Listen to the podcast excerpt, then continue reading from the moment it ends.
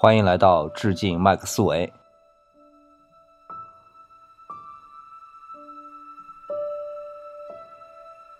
怎么不是致敬霍金了呢？啊，开个玩笑啊，这其实还是一期致敬霍金的节目啊。之所以我刚才在片头啊说致敬麦克斯韦呢，是因为今天我们要讲的这个内容是跟麦克斯韦息息相关的，就是麦克斯韦的方程组。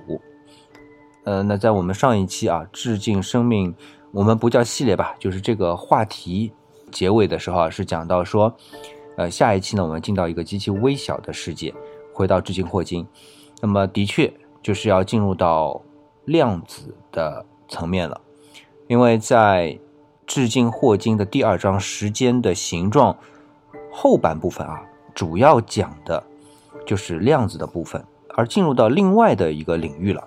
那个是什么领域呢？呃，这个领域呢就叫做 quantum gravity，就是叫量子引力论。引力的部分呢，基本上就是从第一章爱因斯坦开始讲啊，狭义相对论也好，广义相对论也好，到上次我们引导出啊，通过引力的这个思路判断出整个宇宙的形状。这 gravity 就是引力或者重力，呃，这两种其实在我们人类的认知上面是有所不同的两个力呢，它。刚好相等，这不是巧合啊，这其实本质是一样的，但是困扰我们科学家很长的时间。这以后有机会跟大家介绍一下，是挺有趣的啊。就是其实引力和重力是一回事嘛啊，这个问题其实就是在爱因斯坦这里就解决掉了。好，那么 quantum 的部分，量子的部分，就是霍金提到的，要和 gravity 引力的部分联系在一起。呃，在霍金的整个宇宙观当中啊。就是 cosmology，整个宇宙学当中的 quantum gravity 是很重要的组成部分。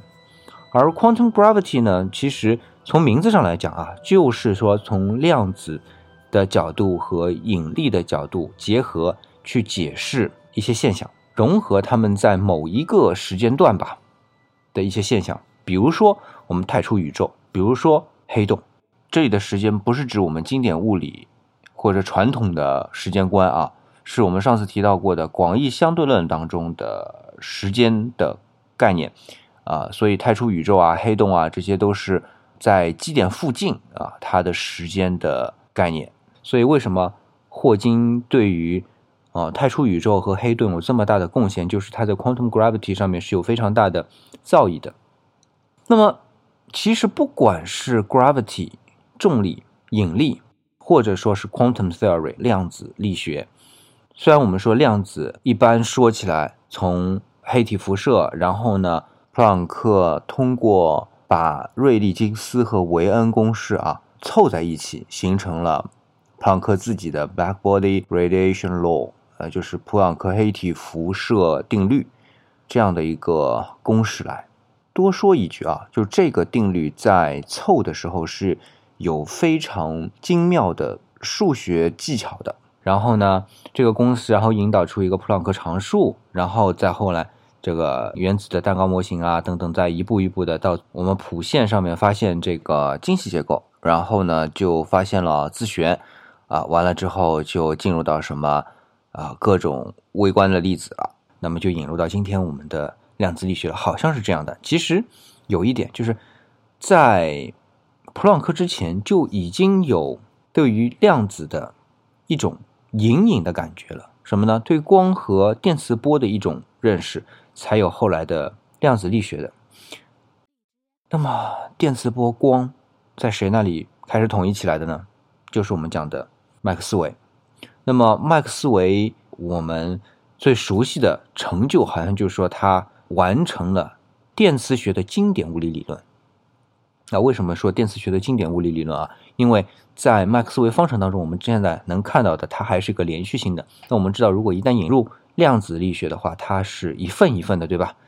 啊，所以这还是有所差别。但是前提是已经有电磁学了。那么所谓的它完善了电磁学，是因为在这之前啊，人们隐隐约约觉得电和磁有关系，但是电是电学，磁是磁学，两个物理的分支，在麦克斯韦这里就把它。合并起来称为电和磁，本身就是相互依存的一个存在。并且描述了一个东西叫做电磁场 （electromagnetic field）。场这个东西是非常重要的，因为爱因斯坦的广义相对论它其实也是用到的场这个概念。我在前面的节目当中啊，其实提到过，对吧？那然后呢，就是从麦克斯韦的方程组，我们叫电磁场方程组开始呢，再引入别的工具也有啊，但是引入数学上有个工具叫做群论，呃。讲到群论的理想，就想到以前这个修群论的时候那个痛苦啊，呃，反正是一个嗯很有意思的一个数学分支吧。因为理想不是数学系的哈，所以呢，群论的部分也是呃物理学要修的一部分。当然，理想也不是物理系的，嗯，这是自己去修的，听课去听的。反正因为呃为了要考学分嘛。所以就格外用功，其实不是理想专业必考的科目啊。但是因为有了这个群论，再加上谁呢？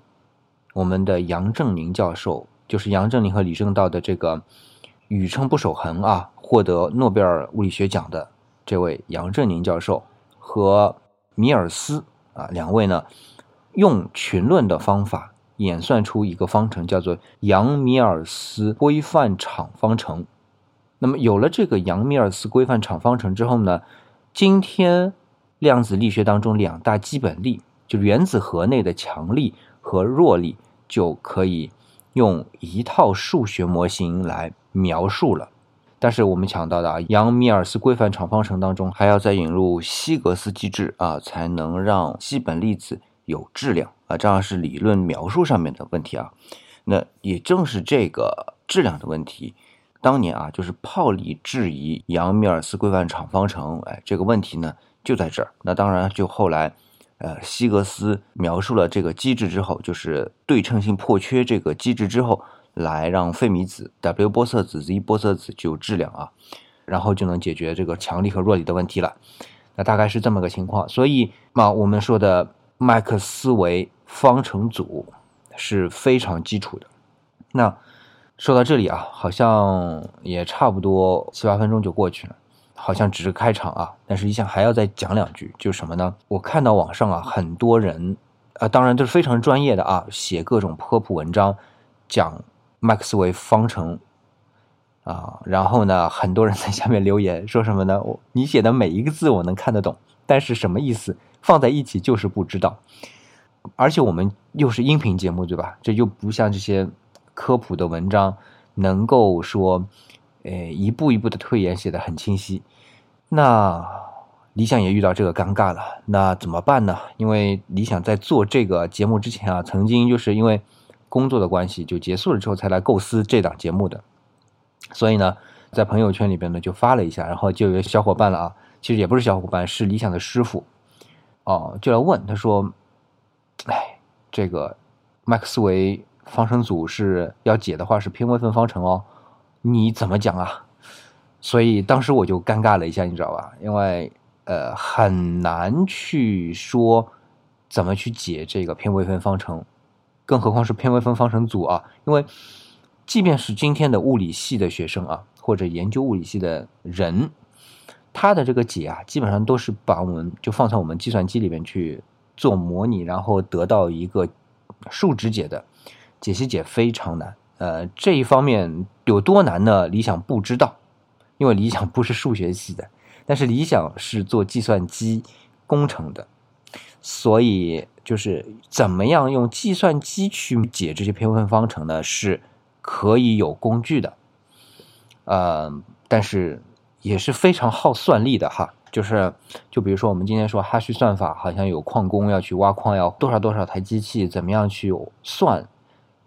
偏微分方偏微分方程，如果我们不是从数学理论上面去做开发，就是用程序去算的话，也是非常难算的。就是呃，我们在无锡的太湖之光，对吧？超算，我们中国的超算中心，呃，有很大一部分算力啊，就是拿出来做偏微分方程的解的，可见这个。还是很难算的啊，那理想也不可能做，而且理想不是数学系的学生，因为，呃，即便我们说要去解相对简单一点的，其实这是数学专业当中的一个分支，解起来是非常困难的。那肯定理想是没办法讲的啊，肯定讲不清楚。当然，就是这四个方程，就麦克斯韦方程组的这四个方程，理想是整个推导的过程，理想是能够理解的，有自信能够去在自己理解的基础上去把它表达出来的。但是你要说我真的拿一个电磁场放在你面前，然后说这样的一个情况下面会是哪些参数是什么样子的，这个真解不出来啊！这个我也得说明白，真解不出来，理想没这个能力。呃，所以呢，就说我想换一种方式，就是我们循序渐进的吧，就是从啊比较粗略的方向，大概能了解精神，到相对于知道麦克斯韦方程组。具体是讲些什么东西，然后它具体是怎么推导啊？这分这三个部分开始说。那我们说啊，麦克斯韦方程组有四个方程组合成方程组，那么这个方程组究竟为了解决什么问题的？我们先了解这个啊，我不像人家科普文章一样啊，呃，把这个四个方程先讲一遍。我们先讲这个大的，这四个方程放在一起是为了解决一个问题，就是。电和磁究竟是怎么一个相互关系？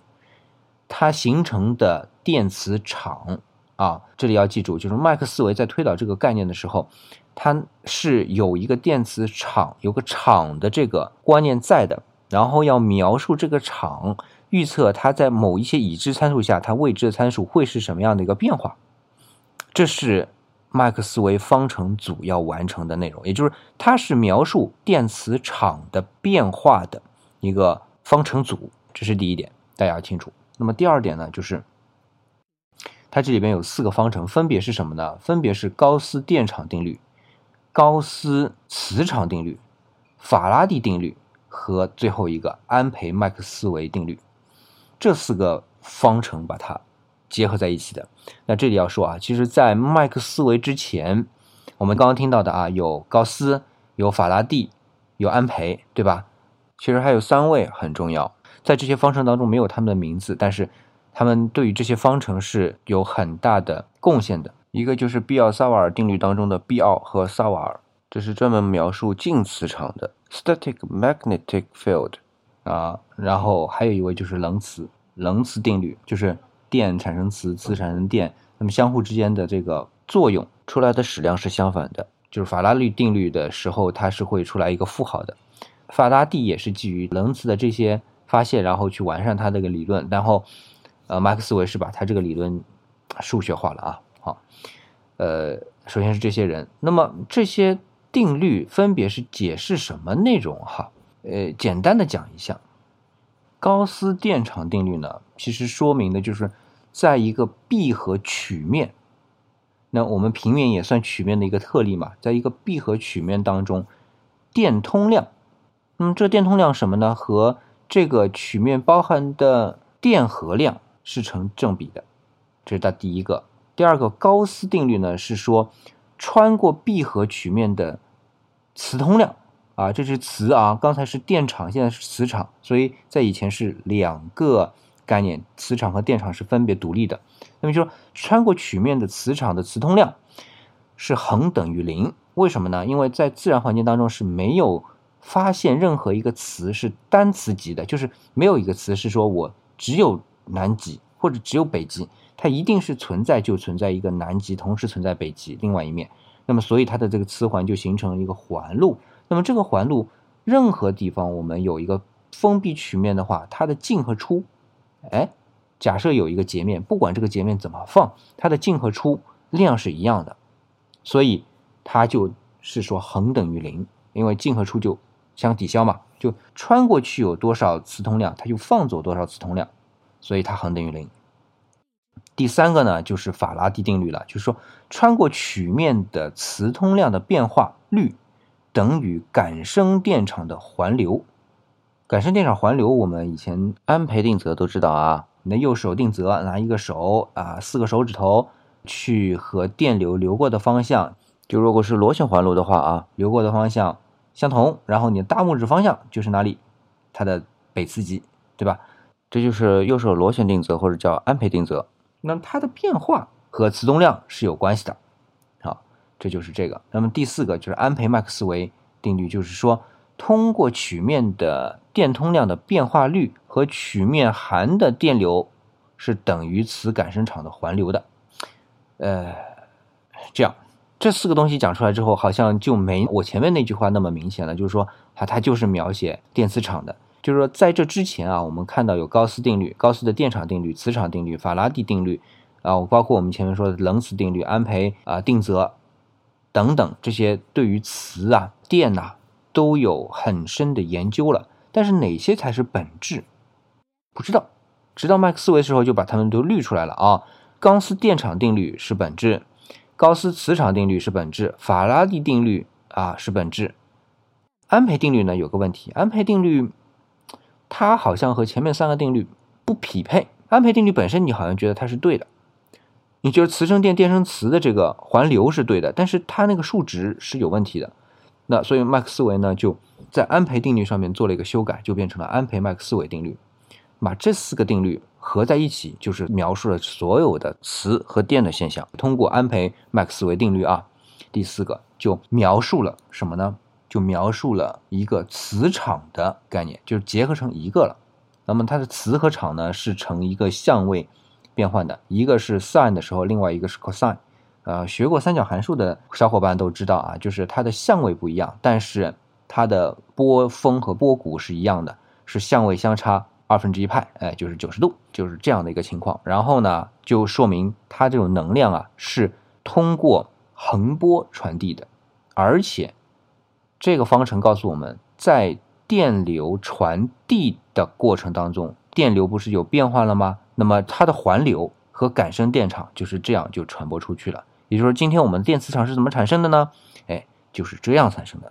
那么产生之后，它这一个某一个曲面内，那么我们曲面如果说我们点很小，它就是一个点啊。当我们离到很近的时候，zoom in 到很近的时候啊，这个点也可以扩大成一个面。不管怎么样，这个面它的磁的变化、它的电的变化啊，以及它这个磁通量和感生电场的变化。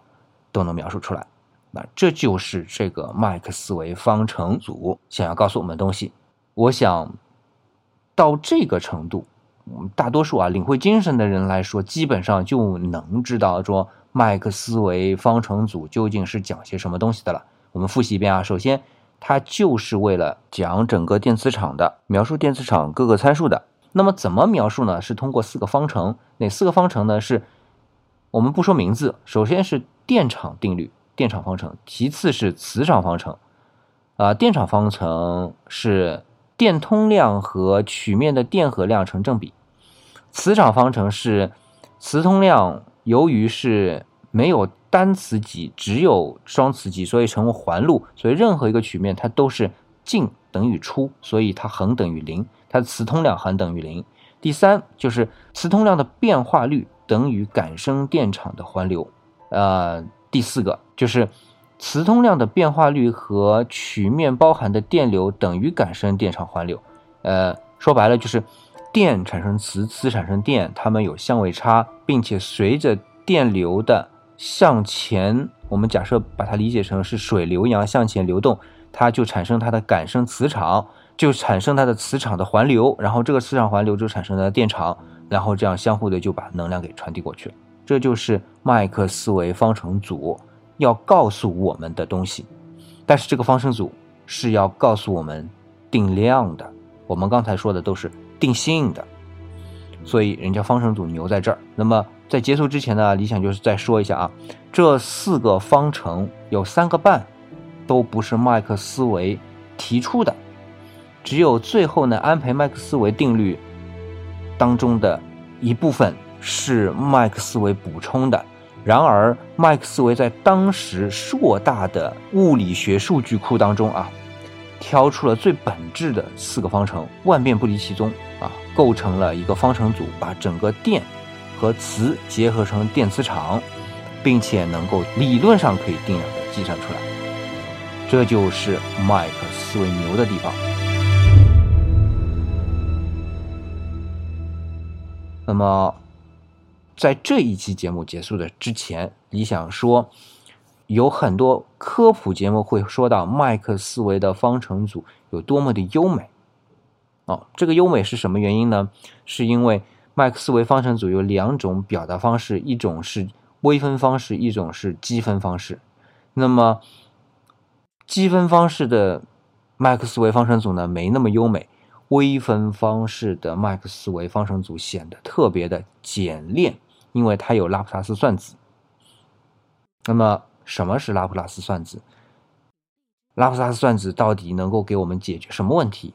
那积分方程的形式又是什么样子的？我们呢下期再讲。可见啊，下期就要进入高能状态了。呃，当然，如果你对这部分不感兴趣，可以跳过。理想不是说希望大家能够去听，就是说如果听了觉得 没意思，就觉得头疼的，那就不要去听了。就是我们科普是主要是领会精神就可以。如果大家感兴趣，如果到大学里面要仔细学，高中开始就有吧，就要仔细学这部分。那么慢慢学了之后就知道了，因为这里边还有很多微积分的知识。那今天的节目呢，就暂时告一个段落。呃，大家如果觉得想跟理想啊进一步交流，嗯，除了科普的这个知识方面，就文史哲方面的，也可以跟理想来沟通。那么怎么沟通呢？就是关注理想的公众微信号啊，理想主义，李是木子李。